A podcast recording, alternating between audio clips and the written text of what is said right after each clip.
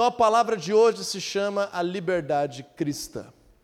Deixa eu te dizer para começar que a nossa liberdade e o nosso conceito de liberdade depende da nossa cosmovisão, daquilo que nós temos como concepção de mundo. A nossa cosmovisão significa a forma como nós enxergamos o nosso mundo.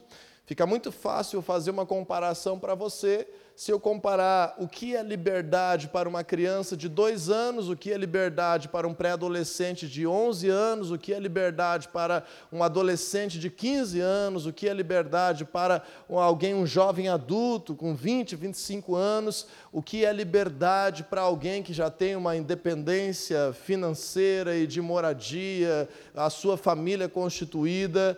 O que é liberdade depende da forma como você vive a vida, da forma como você tem a sua cosmovisão, a sua visão de mundo. Essa é uma palavra que está muito em voga nesse momento, porque os tempos em que nós estamos vivendo têm sido apregoado demais o conceito de liberdade, tanto dentro como fora da igreja. Primeiramente, a liberdade que o mundo tem apregoado é uma liberdade que ela vem dizer que cada um de nós, em geral, de forma genérica, né, podemos fazer qualquer coisa que nós quisermos fazer. Então, o conceito do mundo de liberdade é que você se sinta apto a fazer, dizer, é, expressar, agir do jeito que você quiser, não importa o que o outro pense, não importa o que a lei diga, não importa o que a família opine, não importa o que qualquer coisa estabeleça esse conceito anárquico de liberdade que tem crescido na nossa realidade cultural desde os anos 70, 80, né? Começou aquele aquele velho jargão, me perdoe se te ofender a palavra, mas é o jargão popular, sexo, drogas e rock and roll, em que estabeleceu esse conceito de liberdade no sentido rebelde da palavra, no sentido independente e muitas vezes no sentido que cause prejuízo a outras pessoas em nome da sua própria liberdade. Então, nesse sentido, o mundo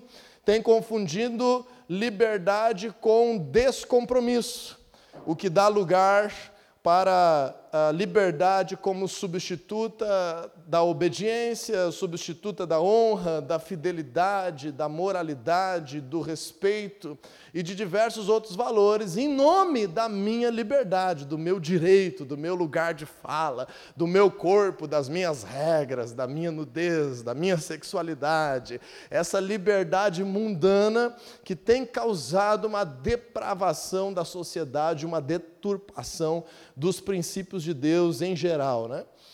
Ao mesmo tempo, esse conceito de liberdade, ele tem sido instigado, inclusive, aos, aos filhos ah, de pessoas aqui presentes no ambiente escolar, no ambiente mídia, no ambiente digital. Nós temos tido esse estímulo. E, e, mesmo que nós venhamos ser pessoas que frequentam uma igreja, que se declaram cristãos, se nós não entendermos a nossa responsabilidade em viver corretamente princípios de Deus, como o da liberdade, nas nossas próprias casas e nas nossas próprias vidas, nos nossos próprios comportamentos e pensamentos, nós facilmente, rapidamente seremos afetados por conceitos que não vêm de Deus. Então, esse pensamento de liberdade, ele, ele torna as pessoas, é, entre aspas, livres para falar desrespeitosamente, livre para tomar todas, para usar qualquer substância, entre aspas, para pegar quem quiser, livre para não assumir uma dívida, um débito que se tenha, livre para não honrar a palavra que assume e livre até mesmo para assassinar ou se descomprometer com uma vida que gere. Essa liberdade tem de fato sido uma liberdade que causa confusão na nossa sociedade. Por outro lado, você entra na igreja e uma das mensagens contemporâneas do cristianismo é: em Cristo Jesus nós somos livres. Nós temos vários versículos da palavra de Deus que apregoam o contexto e o conceito de liberdade. Mas aí, não entendendo isso apropriadamente, nós vemos que está também causando uma destruição de projetos de Deus, um cristianismo que entende liberdade de forma errada. A liberdade para não estar pertencendo ao corpo de Cristo, a liberdade para pecar em nome do perdão, em nome da graça, irresponsavelmente, a liberdade num sentido mundano, entrando nos conceitos do cristianismo, é, deturpando aquilo que Deus tem preparado. Então, não é por isso que nós não devemos falar de liberdade. Nós precisamos sim é entender biblicamente o que é a liberdade cristã. Então, pergunta dessa noite é: o que é essa liberdade? O que significa essa liberdade? No que a liberdade que Jesus causa em nossas vidas difere do conceito deste mundo? Para a palavra de Deus, o que é liberdade? Ok? Então eu creio que eu deixei algumas pulgas contigo para que você possa agora estar instigado a entender esse conceito da palavra de Deus. Para entender a liberdade, a liberdade que Cristo nos dá, a primeira coisa que nós precisamos é entender que sem Jesus nós estamos espiritualmente aprisionados. Essa é a primeira instância de que nós precisamos de liberdade, no sentido que precisamos de libertação de prisões espirituais. Eu quero te mostrar isso biblicamente nesse texto de 2 Timóteo, capítulo 2, versículo 26, que fala do princípio, da característica da obra das trevas, da ação do diabo e seus demônios, espíritos malignos, em causar aprisionamento, servidão à vida das pessoas. Então, em 2 Timóteo 2,26, nós vemos o texto bíblico dizer assim: para que assim voltem à sobriedade e escapem da armadilha do diabo que os aprisionou para fazerem a sua vontade. Então, qual é uma grande característica do diabo atuar na vida das pessoas no âmbito espiritual, na esfera espiritual? É atuar por meio do aprisionamento aprisionamento por meio do medo, aprisionamento por meio da culpa, por meio da vergonha, aprisionamento através de prazeres, aprisionamento através de comportamentos repetidos, malignos, aprisionamento de várias formas. Satanás ele trabalha na vida das pessoas a partir de uma premissa de aprisionamento. E como nós vemos aqui em 2 Timóteo 2:26, o Senhor Jesus, ele quer causar em nós justamente essa sobriedade. Então, como esse aprisionamento é um aprisionamento espiritual, esse aprisionamento não é um aprisionamento físico visível, é um aprisionamento espiritual. É como se nós estivéssemos sedados. É como se nós estivéssemos cegados. Como diz em 2 Coríntios capítulo 4, versículo 4, que o Deus deste século, Satanás, cegou o entendimento das pessoas. É como se nós estivéssemos entorpecidos, é como se nós estivéssemos de alguma forma iludidos. E vivemos a nossa vida, às vezes pensando que somos livres, quando na verdade estamos fazendo o que fazemos como resultado de sermos espiritualmente aprisionados.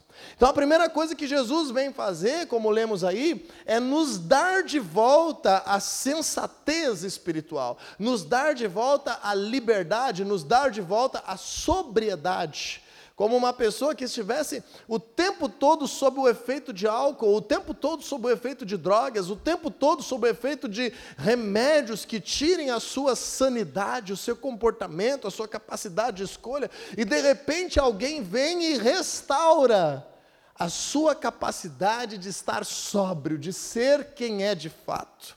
Esse é a primeira, a primeiro atributo que nós vemos Jesus atuar nas nossas vidas espiritualmente falando. Mas essa é uma característica das trevas de causar aprisionamento. E agora precisamos entender um outro conceito antes de entrar no assunto dessa noite de forma mais prática. Que por outro lado, Deus tem uma característica de liberdade.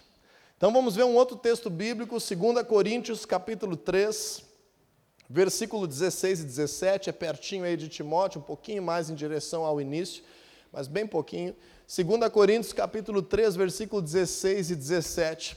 está se referindo indiretamente a essa barreira, a essa cegueira, numa ilustração dizendo como que quando temos um véu diante de nós que não nos permite ver as coisas como deveriam ser, que não nos permite ter essa sobriedade, que está nos deixando aprisionados, cegados, iludidos por artimanhas das trevas, vem Deus com a sua característica e a sua obra nas nossas vidas. 2 Coríntios 3,16 diz assim: Mas quando alguém se converte ao Senhor, o véu é retirado. Diga aí comigo, quando alguém se converte ao Senhor, o véu é retirado.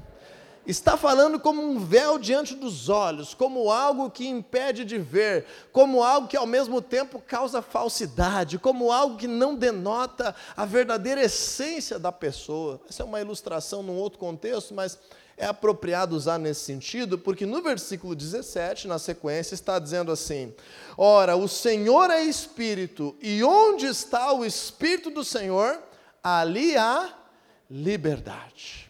Então, aonde você permite que o Senhor venha e cause o seu poder, e cause os seus princípios, e cause a sua palavra, e, e opere libertação, e te faça agora enxergar as coisas de forma verdadeira, aí começa esse princípio da liberdade cristã que nós vamos falar hoje. Então, pelo poder de Cristo, nós somos livres para agir de forma sóbria, para agir de forma livre para agir sem estarmos influenciados pela obra das trevas. O poder de Cristo é capaz de fazer isso sobre nós. E é isso que vamos chamar hoje de liberdade cristã. Então, eu quero desenvolver agora contigo, rapidamente, quatro princípios da liberdade cristã que nós precisamos ter. Por quê, gente? Porque se nós não entendermos isso, é muito fácil, é muito rápido nós estarmos vinculados à igreja, nós estarmos crendo em Jesus em alguns aspectos da nossa vida, mas continuarmos reféns de um comportamento de pecado que nós não queremos, mas acabamos sempre caindo, continuarmos reféns de uma cultura mundana que nos afasta de Deus, mas nós não conseguimos ser livres, continuarmos reféns de uma série de coisas que nos fazem mal e que faz com que a vida cristã se torne muito difícil porque não estamos ainda entendendo a liberdade que Cristo nos dá, tomando posse, vivendo uma vida bem-sucedida a partir desse conceito. Está fazendo sentido isso para você? Perdão a palavra um pouco mais profunda hoje, mas absolutamente necessária. Então, o primeiro aspecto que eu quero falar hoje contigo é: a liberdade cristã não nos torna pessoas independentes. De novo, a liberdade cristã não nos torna pessoas independentes. Nós temos aquele conceito, bem, eu podia estar aprisionado, Jesus veio, tirou, abriu a porta da cela para que eu saísse, e agora em Jesus eu sou livre. Espiritualmente não existe alguém livre. Nós ou estamos vinculados ao reino das trevas, ou nós estamos vinculados ao reino de Deus. Abre comigo aí Colossenses capítulo 1, versículo 13. Não existe alguém livre, independente, inerte de qualquer vinculação espiritual. Ou você está vinculado ao reino de Deus, ou você está vinculado ao reino das trevas. Ah, mas eu não escolhi nada. Bom, se você não escolheu, provavelmente você está vinculado ao reino das trevas. Porque a natureza de pecado que nós carregamos já nos faz naturalmente tendenciosos a vinculações espirituais das trevas, que nos cegam, que nos iludem, que nos escravizam, que manipulam os nossos pensamentos, os nossos comportamentos, as nossas atitudes até mesmo as nossas finanças, o nosso casamento, a nossa sexualidade. Tem a medida em que nós, justamente, não somos forçados a fazer nada, mas existe uma propensão espiritual que muitas vezes está nos empurrando para coisas que nós, se pensássemos, não gostaríamos de fazer, mas que a nossa escravidão espiritual está nos fazendo fazer. Então, o primeiro ponto é: a liberdade cristã não nos torna independentes. Não existe zona neutra espiritual. Não existe alguém ser livre e estar livre de qualquer coisa. Ou você está vinculado ao reino das trevas, ou você está vinculado ao reino de Deus. Conceito bíblico de, de Colossenses 1,13. Eu vou ler na nova Almeida atualizada. Ele nos libertou do poder das trevas e nos transportou para o reino do seu Filho amado. Veja que, sem a palavra de Deus, nós não saberíamos nada do projeto de Deus para as nossas vidas, especialmente na, no âmbito que nós não vemos com os nossos olhos. A palavra de Deus está aí para isso, para nos revelar a realidade espiritual e o projeto de Deus para as nossas vidas. Agora, o Senhor está afirmando para nós que o poder de Jesus, ao mesmo tempo que nos liberta do domínio das trevas, não nos deixa livres numa zona neutra. Ok, eu sou livre, é eu e Deus, é eu por mim, é eu fazer o que eu quiser, eu sou livre, eu sou livre para tudo que eu quiser. Não existe. Nós somos libertos das trevas para sermos transportados para o reino do Senhor Jesus. Então tem que estar claro isso. Tem que estar claro esse conceito de liberdade. Eu quero ser livre do mal. Eu quero ser livre das garras do diabo. Eu quero destruir a maldição que estava sobre mim. Eu quero ser livre do pecado. Eu quero ser livre da angústia, da ansiedade, do medo. Eu quero ser livre de coisas que as trevas causam na minha vida. Qual é o remédio para isso? Eu me submeter ao Senhor Jesus como novo Senhor da minha vida. Perceba, isso fere o conceito mundano de liberdade. Eu sou livre do mal ao me submeter a Jesus como meu Senhor. Eu sou livre do mal ao me colocar debaixo de Jesus. Não existe eu ser livre para ficar independente. Espiritualmente falando, esse é o conceito bíblico. Então a liberdade cristã está diretamente ligada ao poder de Deus em desfazer as obras das trevas que nos aprisionam. Desfazer a legalidade contra o pecado, a legalidade sobre maldições, desfazer essa cegueira espiritual, desfazer comportamentos que espiritualmente estão afetados por demônios, por espíritos malignos, por forças dominadoras das trevas, e agora nos levar a um lugar de liberdade espiritual, que vai nos fazer viver uma vida com Deus sem a influência desse projeto de trevas. Está fazendo sentido para você isso? Ok? Segunda coisa, a liberdade cristã, ela produz autogoverno.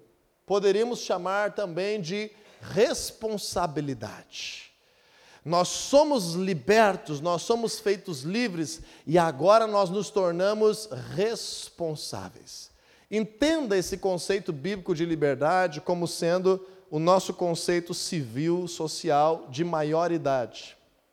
Enquanto uma pessoa é menor de idade, ela tem uma liberdade que não é plena. Ela ainda responde judicialmente junto com aquele que é responsável, que é aquele que, que ainda está vinculado à sua vida, aos seus atos, às suas ações. A liberdade que Deus nos dá nos empurra como se fosse para a maioridade espiritual, nos leva a sermos responsáveis pelos nossos atos, responsáveis por aquilo que nós praticamos. A liberdade cristã produz autogoverno. Então, abra comigo mais um texto bíblico. Hoje vai ter uns quatro, cinco textos bíblicos aí variados. É, Gálatas capítulo 5, versículo 1. Gálatas capítulo 5, versículo 1, nós vamos ver esse aspecto da responsabilidade com a liberdade que Jesus Cristo nos dá. A responsabilidade civil, espiritual, familiar, financeira, emocional, que cada um de nós tem com a liberdade que Cristo nos dá. Eu estou falando de uma esfera espiritual. Então, eu estou dizendo que um jovem de 15 anos pode ser livre espiritualmente e um senhor de 55 estar escravo de forças espirituais das trevas. Apenas dei um exemplo da maioridade, mas estou falando de uma realidade espiritual. Então, em Gálatas capítulo 5, versículo 1, está atrelando a liberdade que Cristo nos dá com a função que eu e você temos de trabalhar para ficar firmes mantendo essa liberdade e não fazendo com que ela oportunize que venhamos ser escravos de uma outra coisa, inclusive da própria religiosidade. Gálatas 5:1 diz assim: Foi para a liberdade que Cristo nos libertou.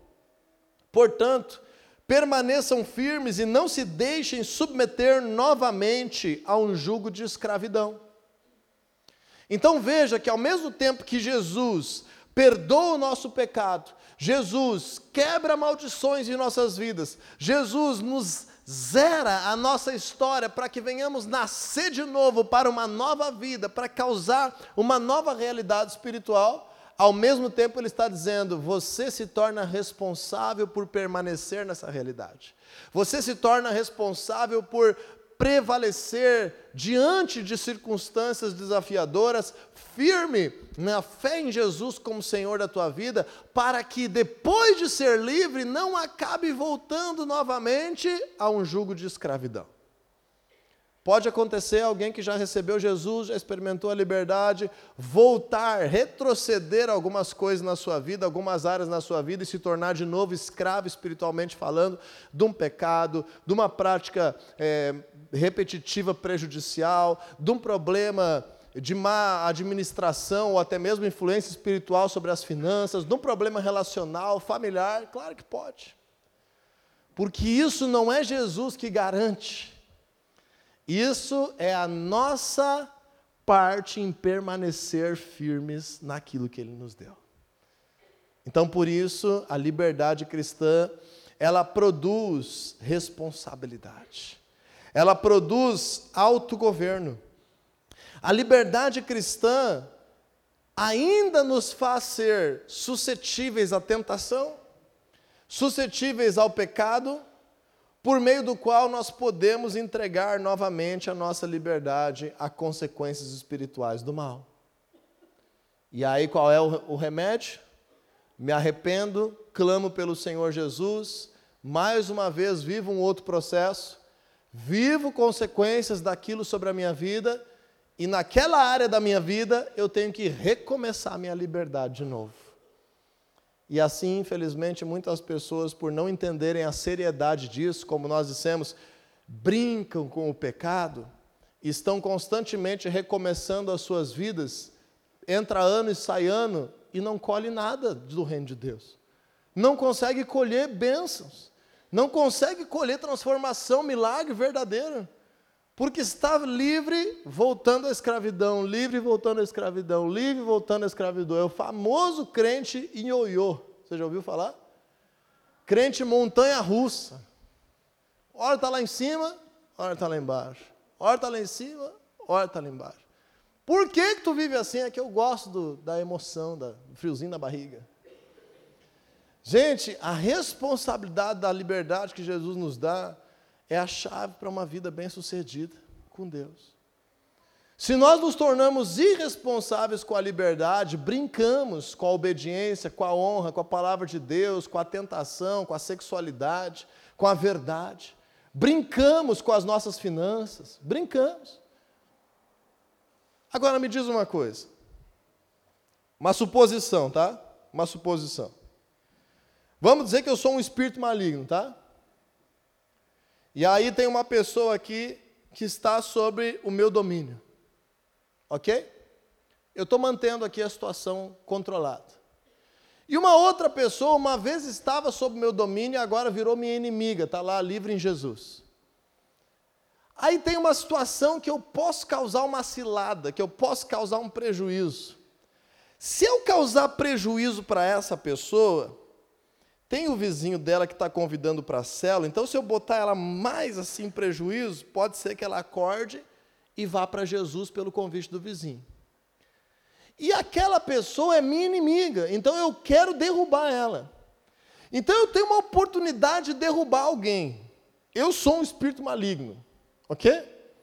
Você no meu lugar causaria prejuízo primeiro para quem já está sob teu domínio ou para quem é teu inimigo? Para quem você causaria prejuízo primeiro? Se você fosse um espírito maligno? Para o inimigo. Então, numa, me... numa mesma situação, é uma coisa tão louca que Às vezes o cara cristão está com a vida pior do que o não cristão. Por quê? Porque ele está sendo atacado toda hora e está cedendo. Ele está debaixo de guerra espiritual agora. Ele assumiu uma inimizade com as trevas agora, mas ele não acha que o bolso dele tem que se converter. Então o diabo está toda hora pegando a brecha, porque ele não acha que dízimo é uma coisa espiritual, não acha que a oferta é uma coisa importante. Então ele acha que o negócio dele é, é crer que se ele morrer, ele está no céu. Aí o diabo está ali trabalhando na brecha espiritual da vida dele o tempo todo e a vida dele vira uma luta. Aí aquele outro não, ele é um cara fiel nas suas finanças, mas ele acha que na sua sexualidade manda ele. Daí ele é livre que nem no mundo. Ele acha que ninguém sabe, que ninguém vê, que nem Deus vê. Aí ele abre uma brecha. Aonde é que ele vai sofrer ataques espirituais? Pela brecha que ele abriu. Pela mentira que ele fala. Pela irresponsabilidade que ele está tendo com a liberdade que Jesus já deu para ele, com a palavra de Deus que ele já conhece e que ele está, ó usando a minha liberdade para dar ocasião às minhas vontades de novo. E aí a vida cristã se torna o quê? Ferida, tombo, desgraça. A ponto que você chega a pensar assim, mas aquele cara, meu vizinho, não serve a Deus, serve a outros deuses, faz outras coisas espiritualmente falando que não são verdade e está melhor do que eu. Parece que a vida dele só deslancha. Por que será, gente? Porque às vezes eu estou sendo irresponsável com a liberdade que Jesus me deu. Eu não estou levando a sério meu cristianismo. Eu acho que se eu vim assim, der uma choradinha, levantar a mão, cantar uma música bonitinha, eu já estou bem para a minha semana, para amanhã estar tá fazendo coisa que é comportamento que não condiz com a palavra de Deus. Eu estou entendendo errado a minha liberdade. E o resultado é prejuízo para quem? Para a pessoa é prejuízo para a pessoa. É triste demais, dói demais no coração de Deus, dói demais ver aqueles que caminham em ingratidão, em desonra, em desobediência, que estão sendo afligidos, que são filhos nascidos e que estão dando direito às trevas.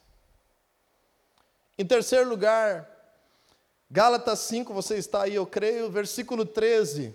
Vamos fazer o gancho que ao mesmo tempo que a liberdade te chama à responsabilidade, ao autogoverno, a você ser sóbrio para assumir os teus atos, ciente da palavra de Deus, essa liberdade que Cristo te dá requer santidade, requer moralidade bíblica. A liberdade cristã requer moralidade bíblica. Isso significa o quê? Não importa princípios deste mundo. Não importa o que a mídia diz, não importa o que o colega de escola diz, não importa o que dizem ser legal. O meu princípio moral, se eu quiser estar vivendo o projeto de Deus, tem que ser bíblico, tem que ser a moralidade da palavra de Deus. E hoje o que o diabo mais tem feito é atacar, é colocar em dúvida a moralidade dos cristãos. Tanto que nós temos cristãos que pensam politicamente contrários à palavra de Deus. Que pensam financeiramente contrários à palavra de Deus. Cristãos que pensam questões delicadas, como a questão do aborto, contrários à palavra de Deus. Estava no México agora essa semana e ouvimos um dos maiores especialistas mundiais na questão do aborto. Escreveu um livro fruto de mais de 10 anos de pesquisa da relação, escute o que eu vou te dizer.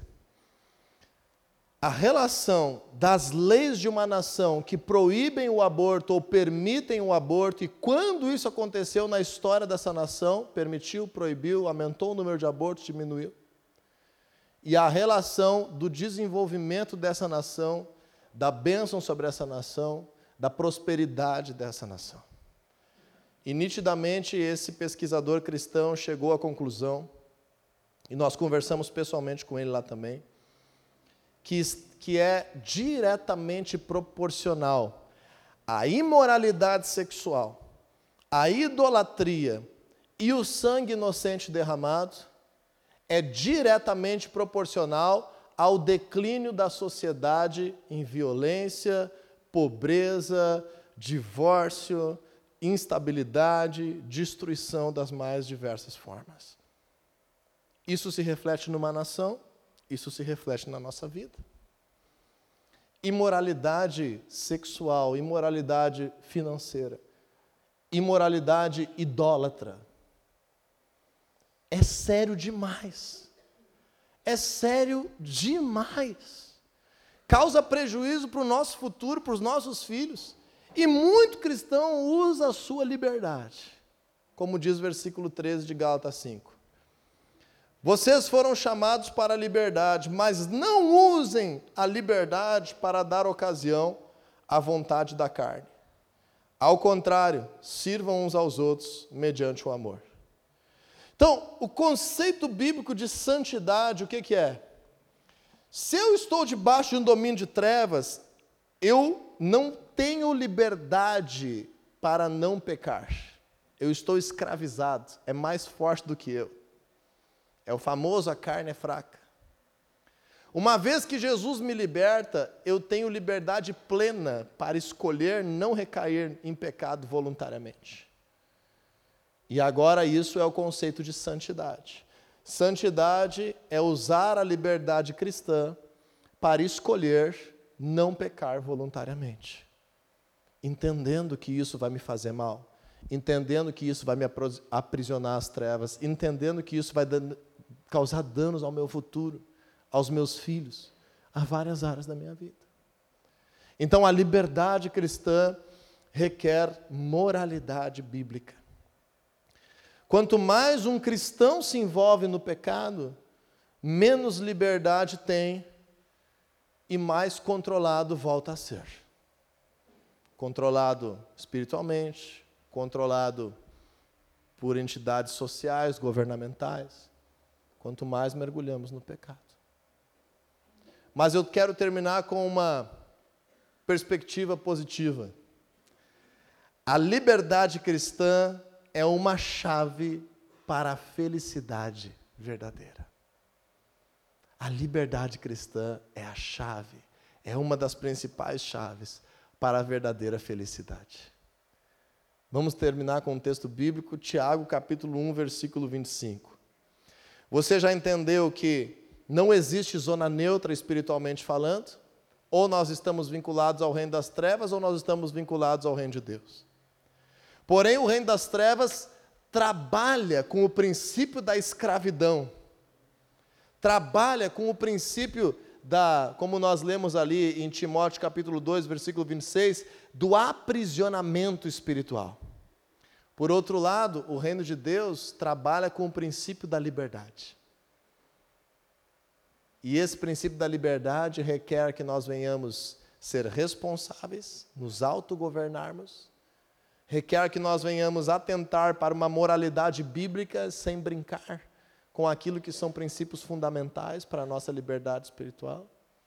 E agora, melhor de tudo, a liberdade cristã é uma chave para a felicidade, para o sucesso.